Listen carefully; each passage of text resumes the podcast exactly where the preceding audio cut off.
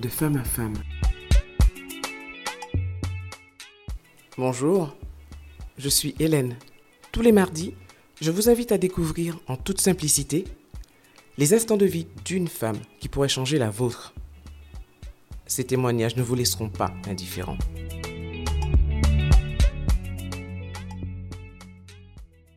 Alors aujourd'hui, je reçois une femme. Comment est-ce que je pourrais la décrire? Elle fait timide, réservée. Je ne sais pas si euh, derrière il y a un tempérament de feu, mais en tout cas, je suis extrêmement heureuse qu'elle ait répondu à mon invitation. Bonsoir Maïva. Bonsoir Hélène. Merci d'avoir accepté mon invitation. Avec plaisir. Alors, pour rappeler un peu le principe de ce podcast, ici nous partageons des moments de vie de femmes qui ont, qui ont eu des épreuves ou des challenges ou des défis et, et qui s'en sont relevées. Alors aujourd'hui, Maëva, est-ce que tu peux me dire et nous dire la tranche de vie que tu souhaiterais partager avec nous Alors aujourd'hui, je veux partager avec vous euh, un épisode de ma vie qui m'est arrivé quand j'étais euh, au lycée. Donc euh, je débute ma vie, de, de- je finis ma vie d'adolescente, je débute un peu, entre guillemets ma vie d'adulte. Et j'ai été victime de ce qu'on appelle actuellement le revenge porn, à savoir que mon ex-compagnon a fait circuler euh, des photos vidéos à caractère pornographique de moi. Voilà. Ah, c'est choquant. Oui. Je veux dire que c'est, c'est, ça doit être euh, terrible. C'est comme si le ciel se, s'effondre et qu'il te tombe sur la tête. Exactement. En fait, euh, Tu étais au tout début du lycée? J'étais euh, en oui euh, première. En première. Ouais, première terminale, oui. Ok. Oui, oui, oui. Amoureuse amoureuse. euh, Donc c'est pas mon premier copain, mais c'est ma relation la plus sérieuse. C'est la relation qui dure depuis plus longtemps. C'est celui auquel ben, je fais confiance. On parle de fiançailles, on parle Ah de... oui, quand même. Oui, ouais, ouais, ouais. En étant au lycée, vous parliez déjà de fiançailles. Exactement, Donc pour toi, c'était la personne en qui tu avais confiance. exactement. Ce qui m'a permis de m'autoriser à... Euh, après, c'est vrai que j'ai toujours eu un rapport à mon corps où je suis pas très, je suis pas, alors je dirais pas très pudique, mais je ne suis pas pudique. Avec le, comment dire, le, la confiance que j'apportais à cette personne, ben, je me suis sentie suffisamment en confiance. Et puis avec euh, euh, les projets, en, enfin, en général, on est un peu bête à cet âge-là et on se dit euh, c'est pour la vie. Et c'était un peu de la naïveté, quoi. Exactement. Exactement, de la naïveté. Et donc, euh, ce qui se Mais pour, pour, pour qu'il y ait publication, il faut qu'il y ait enregistrement. Ces enregistrements, tu les as vécus comme quoi? Comme un jeu? Comme un jeu. Pour moi, c'était un jeu. C'était un jeu, c'était... euh, les, les téléphones euh, commençaient à être équipés de caméras, de photos, donc... on- voilà, c'était un jeu, c'était on fait un peu comme tout le monde, on fait... euh, voilà, c'est un jeu. Comment tu l'as appris, ça? Alors, euh, je l'ai appris de façon assez violente. Je je, je saurais pas, c'est vrai que j'ai complètement occulté la façon dont je l'ai appris, mais je me souviens juste de la violence. Pour moi, ça a été très très violent et je crois que je l'ai appris par euh, quelqu'un qui, qui me l'a dit, quelqu'un qui m'a dit mais regarde, il y a ça qui circule sur toi. Mais en fait, le, le, le, le- le temps que moi je sois mise au courant, tout le monde avait déjà vu, tout le monde savait, tout le monde était... Enfin, voilà. Ta famille? Ma mère, euh, la... Ma mère a été convoquée au lycée. Et donc, du coup, euh, c'est le proviseur qui, qui lui a dit, le proviseur adjoint, qui, qui l'a mise au courant, non, le proviseur qui l'a mise au courant et qui lui a dit, bon, ben maintenant, il faut aller porter plainte. Euh, Surtout que tu savais pertinemment de qui cela venait. Exactement, exactement. Donc il fallait qu'il fallait aller porter plainte et euh, donc on est parti au commissariat. Je suis arrivée au commissariat, je rigole mais c'est pas drôle. Quand je suis arrivée au commissariat, Mais si tu arrives à en rire aujourd'hui, ah oui, quand je suis arrivée au commissariat, euh, le policier m'a dit de réfléchir. pardon? Que voulait-il dire par là? Eh ben, est-ce que je suis sûre que je veux porter plainte Euh, Bon, euh, en gros, madame, c'était un jeu entre deux enfants, euh, enfin, quelque chose sans conséquence. Est-ce qu'on est sûr qu'on veut porter plainte, de réfléchir Et puis, je crois qu'il manquait peut-être ma pièce d'identité, puisqu'elle n'était pas venue pour ça, donc elle n'avait pas ma pièce d'identité, et donc, bon, revenez. Alors on va dire qu'à l'époque, les, euh, les, les, les policiers n'étaient pas encore formés, puisque je crois qu'ils le sont maintenant, Mhm. pour recevoir des, des plaintes de, cette, de, de cet ordre. Donc on va dire que ce monsieur n'était pas formé et qu'il manquait profondément de psychologie. Exactement. Est-ce que tu as reçu le soutien de ta mère? Euh, Ma mère a été euh, dévastée. Ma mère est mère célibataire. Donc, euh, mère célibataire à l'époque, déjà dans ma famille, ça voulait dire, ça, ça c'était un certain déshonneur en gros. Hein. et donc, du coup, c'est vrai qu'elle a a été assez dévastée. Euh, elle a essayé de m'apporter un peu son soutien comme elle a pu, mais c'est vrai que je pense qu'elle a dû gérer à son niveau euh, ce que ça voulait dire et surtout que ses collègues, enfin des gens de tout le monde gérer le regard des autres. Exactement, des enfants de mon âge et donc du coup euh, venaient à le savoir, à lui en parler, donc il fallait gérer ça fallait gérer ça puisque ma mère c'était quand même quelqu'un qui avait une certaine notoriété par les actions qu'elle pouvait mener, mhm. qui a une espèce de caractère et donc du coup euh, c'est vrai que bon ben, je pense que pour certaines, pour des personnes bien intentionnées, elle venait pour lui en parler de façon à lui demander comment ça va, etc. Mais bon les autres c'était plus un peu euh, ah ouais, euh, qu'a fait. Tu es enfant unique. Oui, je suis enfant unique. Ouais, je suis enfant unique. Donc du coup j'ai géré ça avec mes amis du lycée à l'époque ont été vraiment un grand soutien, un grand rempart. C'est génial. Peut-être même que je n'aurais pas été en vie aujourd'hui si je n'avais pas eu ces personnes. Parce que c'est vrai que c'est compliqué. C'est compliqué parce que ça... Qu'est-ce qui se passe dans sa tête? Il n'y a rien qui se passe. C'est vide. C'est vide parce que ça explose dans ma tête à moi, ça a explosé, c'est parti dans tous les sens. Je suis quelqu'un qui cogite énormément, c'est parti dans tous les sens. Honnêtement, je pense que je n'aurais peut-être pas été en vie vraiment si je n'avais pas eu le soutien de ses amis, des amis qui sont restés avec moi malgré, parce que j'en ai beaucoup qui, du jour au lendemain, qui étaient très oui, proches, je pense mais qui m'ont tourné le dos. Un tri naturel s'est fait. En fait. Exactement. Qui m'ont tourné le dos, qui m'ont qui, m'insultaient, des gens qui m'insultaient dans la rue, des, enfin, qui m'insultaient dans le, dans le lycée, qui m'insultaient, euh, enfin voilà. As-tu pu terminer ton année au lycée? J'ai terminé mon année. De toute façon, avec la mère que j'avais, il n'était pas question que, en plus, Alors là, non, ça aurait été le pompon. Donc oui, j'ai terminé mon année. Est-ce que tu as reçu de l'aide de la part du lycée? Non. C'est vrai que du coup, euh, je me souviens qu'une fois j'étais partie, j'ai toujours été très très fine. Et donc, euh, avec toujours apporté des petites robes, des trucs. Et, euh, une fois, j'arrive avec une petite robe et le, proviseur me dit, le proviseur adjoint me vient me voir et me dit Là, tu te mets en difficulté. Ma robe était d'une longueur tout à fait convenable. Mais voilà. Il y avait un amalgame qui avait été fait en fait. Voilà. C'est-à-dire qu'on t'avait quelque part posé dans une case. Euh, pas spécialement, parce que du coup, je pense qu'ils ont pu cerner mon profil et le mhm. profil de ma maman. Et mhm. donc, voir que euh, j'étais pas du genre à faire n'importe quoi, ni être euh, entre guillemets olé olé ou au chante, ou voilà. Mais c'est vrai que je pense qu'il avait plus peur pour moi que, que je me mette en difficulté, parce que c'est vrai qu'à cette époque-là, c'est l'époque où justement il commençait à avoir de plus en plus de revenge porn, de plus en plus de cas comme ça. Et quelque part, j'ai eu de la chance parce que je me souviens que bah, ça j'étais en seconde quand ça s'est passé. Il y a une fille qui s'est retrouvée dans le même problème mhm. et qui s'est fait huer à la récré par, la récré, par le lycée tout entier. Donc je pense qu'il a plus voulu me, me dire mais attention. Mais j'ai pas plus, j'ai pas reçu d'aide en particulier du lycée. J'ai pas, euh, enfin voilà. Donc ce petit noyau d'amis que je pense que tu as jusqu'à aujourd'hui, c'est ce petit noyau qui t'a entouré, qui a été mhm. comme un rempart, qui t'a mhm. aidé et qui t'a aidé à ne pas sombrer. Exactement. Exactement, j'ai le souvenir d'une fois où je suis face à mes copines, je fais le pitre et il y a quelqu'un qui arrive dans mon dos et elle se met à insulter. Et je me dis, mais qu'est-ce que je fais? Pourquoi, enfin, pourquoi elle m'insulte Puisque moi je suis face à elle et je me tourne et puis je vois une fille qui était au collège avec moi, avec qui j'avais de très bonnes relations jusqu'alors, qui vient et qui me dit, euh, je peux avoir un autographe? Puisque maintenant euh, tu fais du cinéma. C'était mal me connaître, puisque du coup, euh, je connaissais des tranches de sa vie qui n'étaient pas glorieuses non plus, et je lui ai dit, ben écoute, je te signe le tien, et tu me signes le mien aussi. Et euh, voilà. Et donc, du coup, elle est repartie comme elle était venue, mais mes copines l'avaient déjà insultée copieusement. Est-ce que tu as conscience de la force de caractère que tu as? J'ai du mal, hein. J'ai vraiment du mal à Est-ce que tu as conscience de la force de caractère que ça demande d'affronter une telle épreuve? Non, pas du tout. Pour moi, c'est le temps qui a fait le travail et je pense que euh, le fait d'avoir affronté ça, j'ai beaucoup de mal parce que ça s'est passé, j'étais au lycée, après je suis partie en France.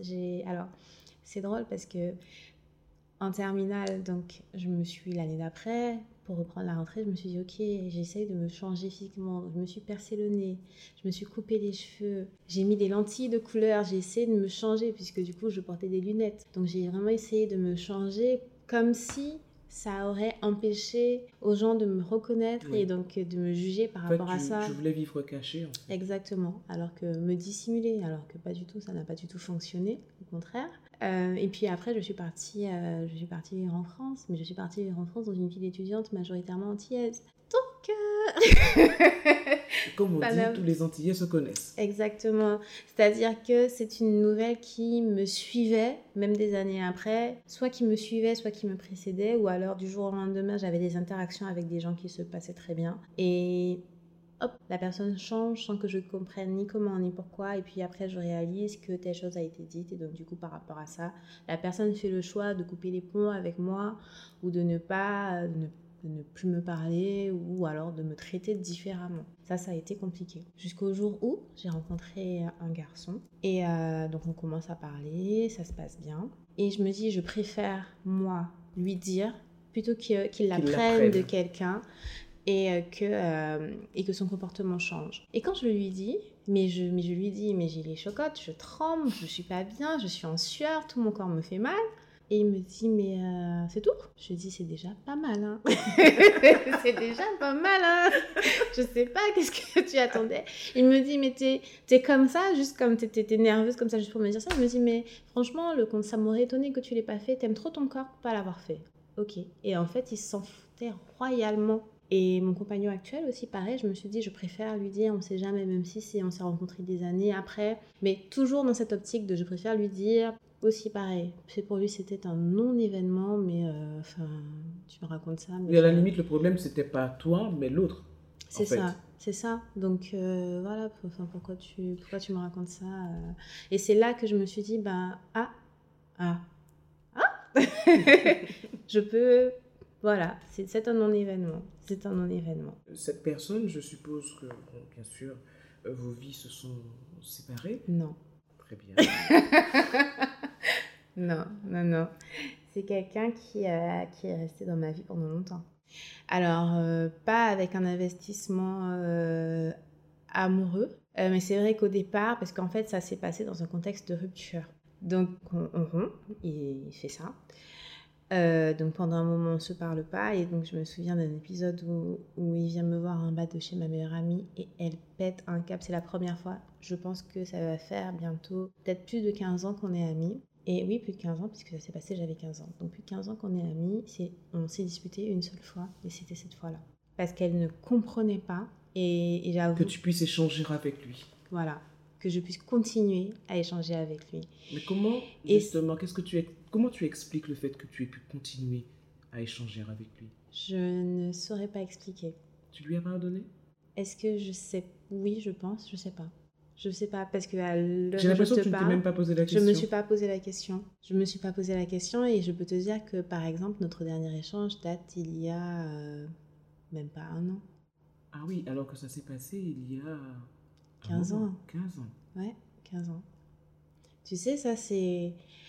C'est la bêtise de, de ce qu'on va appeler le premier amour et tout, euh, même si ça va être un échange platonique, bonjour, ça va. Est-ce que vous en avez parlé de, de, de, de cet épisode justement? Est-ce qu'il a conscience de ce qu'il a fait? On n'en a jamais reparlé. Réellement? On n'en a jamais, dans mes souvenirs, sauf si j'ai occulté, mais on n'en a jamais reparlé. Euh, sur le moment, oui. Quand on était dedans, oui. Et d'ailleurs, euh, on en a même parlé. En fait, alors, on en a parlé sur le moment parce que du coup, il m'a expliqué. Non, on n'en a pas parlé sur le moment. On en a parlé deux ans après, je crois. Il m'a expliqué que pour lui, c'était ben comme je pars. Là, avec ça, il était sûr que personne ne voudrait de moi après. Je serais obligée de retourner avec lui. Deux ans après. Deux ans après, oui. Et euh, c'est vrai que moi aussi j'étais dans cette optique pour me dire bon maintenant là c'est fini de toute façon à part lui personne ne voudra de moi. Donc on s'était dit puisque en Guadeloupe c'était pas possible qu'on retourne ensemble l'année d'après hein, dans mon année terminale puisque finalement euh, mes copines m'auraient trucidé. Parce que c'est elle Parce que tu étais prête à retourner avec lui? J'étais prête à retourner avec lui donc on s'est dit qu'on attendait que j'ai mon bac et que je retourne en France et que je parte vivre en France pour se remettre ensemble. Parce qu'on aurait été loin de ma famille, qu'on aurait été un peu loin de, de, tout le monde, enfin surtout de ma mère. Et donc du coup, euh, voilà, ça aurait été un peu plus légitime de se remettre ensemble. Enfin, on aurait été un peu plus libre, sauf que on a rendez-vous, euh, je sais plus où est-ce qu'on s'était donné rendez-vous, mais quelque part à Paris qui était super super loin d'ailleurs. J'avais fait plus d'une heure en métro. Et euh, là, je vois le mec arriver. Il arrivait avec une rose à la main et tout, vraiment en mode bachelor. Et je me suis dit, mais c'est ça Ça là, ça, ça a hypothéqué mon avenir. Ce mec-là, lui, là, là, lui. Tu as eu une crise de conscience ce jour-là. Pire qu'une crise de conscience. Pire qu'une crise de conscience. Et je... il a senti, c'est quelqu'un qui me connaissait, qui connaissait mes réactions, c'était épidermique. Je voulais pas qu'il me touche, je voulais pas qu'il m'approche, je voulais pas sa rose, je crois qu'elle a fini au fond de la scène. Enfin, voilà quoi. Impressionnant. C'était pas. Alors aujourd'hui, aujourd'hui, on va, on va Je reviens sur ta force de caractère. C'est vrai. aujourd'hui, on va discuter, mais et encore, c'est lui qui va faire la démarche de venir me parler. Et tu acceptes de lui parler Oh, je dis Sans bonjour. Je dis bonjour, ça va? Ah, d'accord, ok, il n'y a pas de souci. Eh bien, porte-toi bien. Voilà. Ça fait partie de mes, de mes affirmations le matin. Je me dis, je suis résiliente. Ah oui, quelle résilience, c'est impressionnant. En dehors de ton petit groupe d'amis, demande quels sont les outils selon toi, quels sont les quel processus que tu as mis en place pour sortir de cette épreuve et recommencer à, à être toi, à ne plus vouloir te cacher, à être Maëva. Alors peut-être que les personnes qui ont que tu as rencontrées par la suite, parce que tu m'as dit que les, les compagnons que tu as pu avoir t'ont fait comprendre que Maëva arrête. Mais qu'est-ce que tu me racontes? Ce n'est absolument rien, cela. Alors, ça peut être beaucoup aidé à sortir de cette épreuve, mais qu'est-ce que tu as mis en place? Le temps. Déjà le temps, c'est compliqué à entendre parce que quand tu es jeune et que quelque chose comme ça t'arrive, tu veux en sortir tout de suite. Tu te dis voilà, je vais me coucher demain quand je me réveille, c'est fini. Et non, en fait, c'est le temps, ça prend des années. Et il a fallu aussi que je me ré... Pour moi, en tout cas, ce qui a fonctionné, c'est que je me réapproprie mon corps. Et euh, l'image de mon corps a été diffusée contre mon gré. Et donc, du coup, euh, j'ai dit au début, hein, je suis pas quelqu'un qui est super pudique, on va dire ça comme ça. Et, euh, mais j'ai quand même mes limites. Et donc, du coup, j'ai décidé de me réapproprier mon corps à travers la danse. J'ai eu une période où j'ai été danseuse en club. Donc, euh, dans des, avec des tenues euh, plus ou moins pas trop vêtues. et, euh, mais là, je le faisais en mon âme et conscience. Je décidais à quel moment. Je décidais, la tenue m'était soumise, je décidais si oui ou non j'avais envie de la porter. Et donc du coup, je me suis réapproprié mon corps, ma féminité. J'ai été très coquette, très. J'ai arrêté de me cacher derrière des lentilles de couleur de toute façon par rapport à ma vue, c'était plus possible. Donc j'avais plus le choix. Mais j'ai arrêté de me, de me cacher et j'ai vraiment décidé d'embrasser la personne que j'étais. Donc c'est c'est surtout ça. Et je me souviens aussi euh, que j'ai eu euh, toujours donc réseaux sociaux.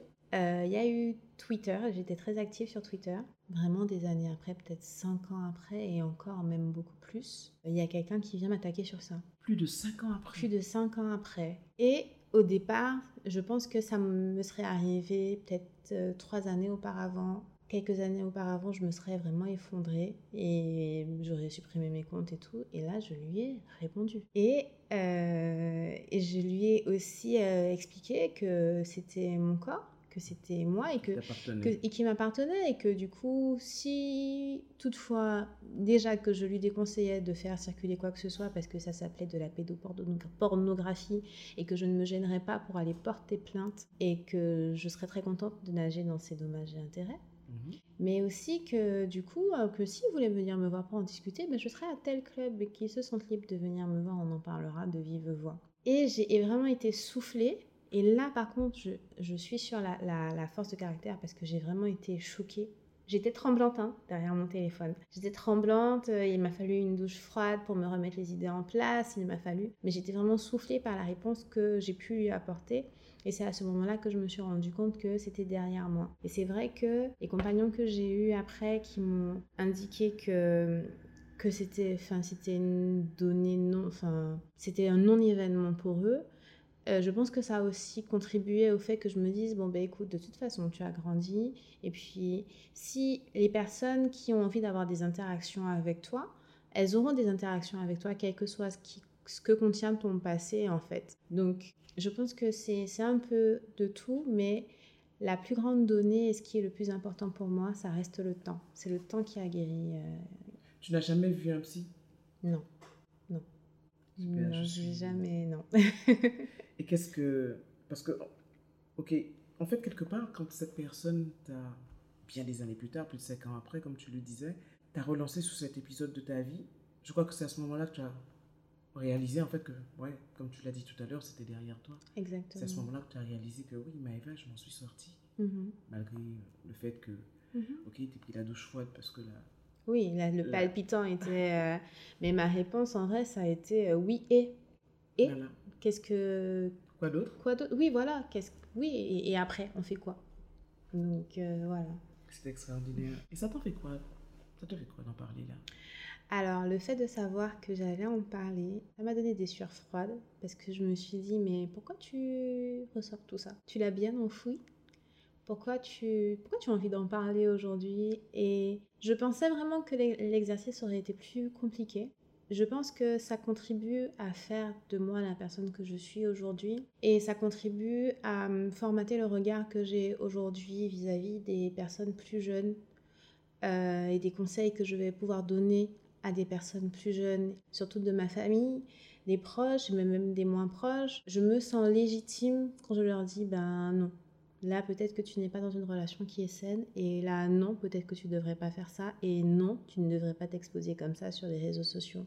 Parce que je sais ce que ça fait, et il faut dire que moi j'ai eu de la chance. Ce que je considère comme étant de la chance, c'est que quand moi ça s'est passé, euh, c'était encore à l'époque d'MSN, il n'y avait pas WhatsApp, il n'y avait pas Facebook, Il n'y avait pas Instagram, Il y avait pas tout Twitter, ça. etc. Exactement. Donc du coup, j'ai pu échapper entre guillemets à la boucle. Et à part euh, quelqu'un qui m'a dit, oh, tiens, j'ai ça sur mon disque dur externe.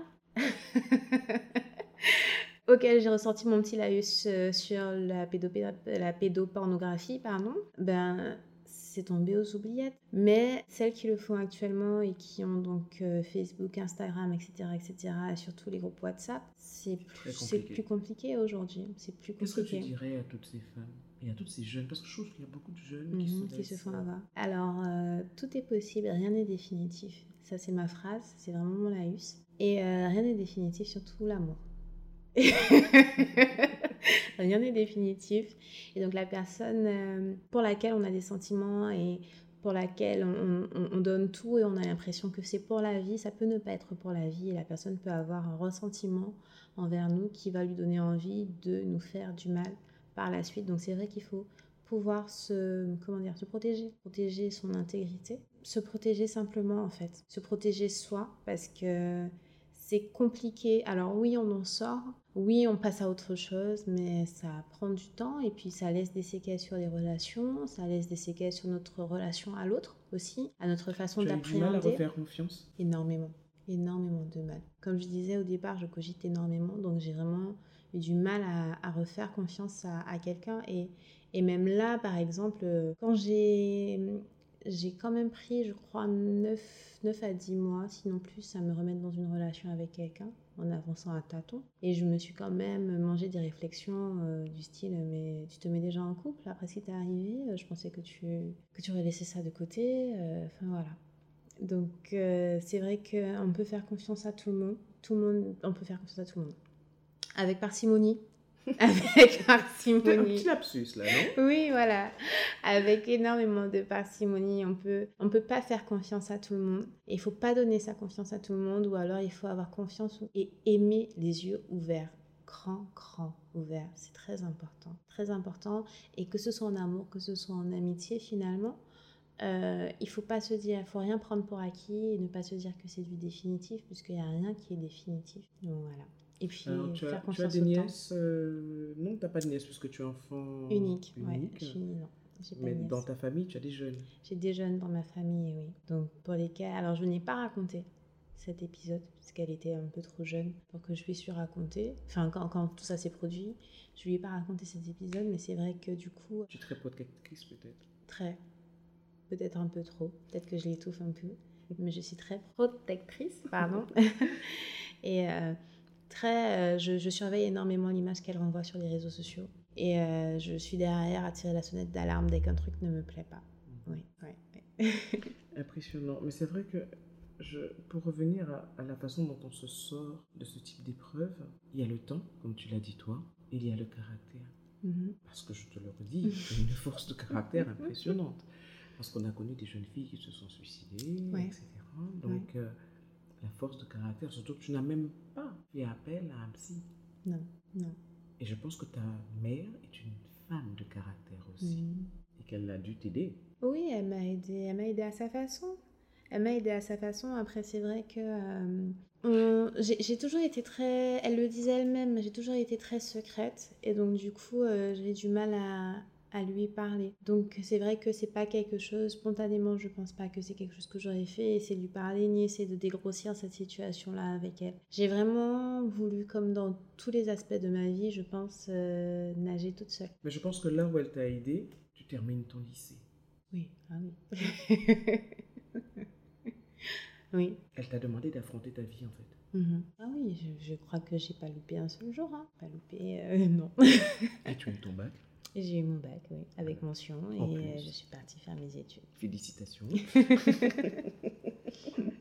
Aujourd'hui, à part le temps, quel conseil que tu donnerais justement aux jeunes femmes qui, qui vivent des épisodes similaires? Être bien entouré, c'est important. C'est important d'être bien entouré parce que beaucoup de personnes vont essayer de leur faire croire par rapport à cet épisode qu'elles ne valent rien. C'est important d'être entouré de personnes qui connaissent ta valeur et qui sont là pour te rappeler ta valeur quand toi tu l'oublies.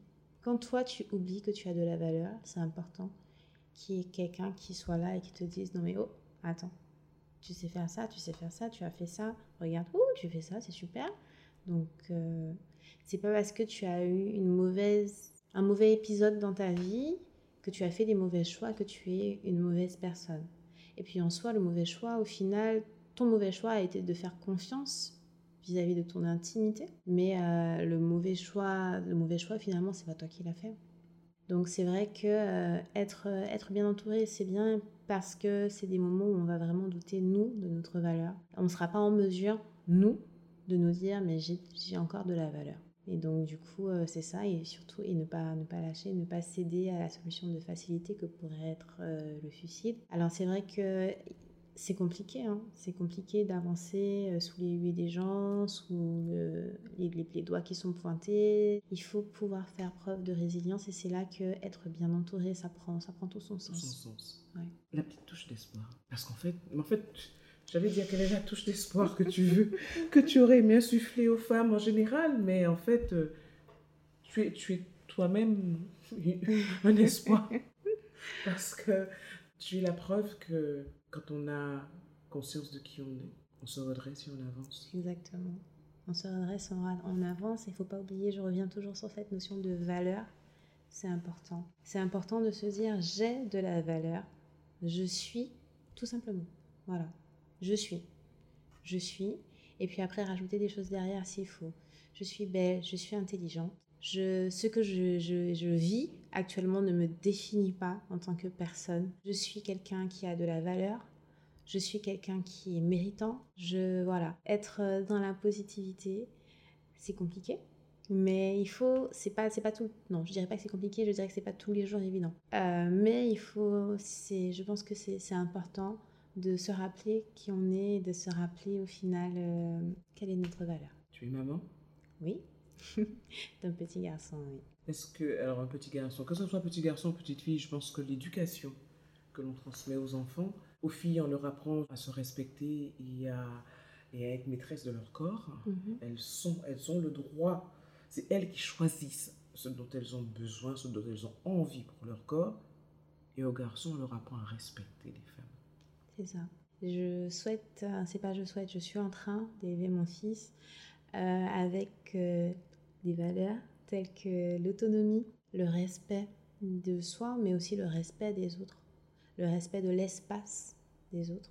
C'est important pour moi parce que du coup demain je n'aimerais pas, vraiment pas, qu'on me dise que ou que j'apprenne que mon fils a mis quelqu'un dans une situation dans laquelle je me suis retrouvée, que ce soit ça, que ce soit le harcèlement scolaire, parce que j'ai aussi vécu cette situation. Donc euh, je, je n'aimerais pas que mon fils demain se retrouve du côté des méchants. Et ça me ferait vraiment beaucoup de peine et je pense que ça lui ferait beaucoup de mal. Donc euh, je, je souhaite en tout cas lui inculquer des valeurs, suffisamment en tout cas de valeurs pour qu'il ne se retrouve pas dans une situation demain où c'est lui qui blesse. Alors s'il fallait que je retienne deux mots de cet échange, je crois que je retiendrai le temps et les valeurs. Voilà. En tout cas, c'est extrêmement émouvant et, euh, et, je te remercie pour ce témoignage qui, j'espère, arrivera non pas aux oreilles, hein, mais au cerveau, au cœur de bien des femmes parce que la façon dont tu t'en es sortie est admirable. Merci. Vraiment, tu es vraiment une très belle personne. Je te Merci. remercie du fond du cœur d'avoir accepté de, de venir échanger avec moi aujourd'hui. C'est moi qui te remercie de m'avoir fait euh, libérer un peu ma parole autour de cet événement enfoui. Mais définitivement derrière toi. Exactement. Merci à toi, Maïva. Merci Hélène. Je te souhaite une belle route. Merci.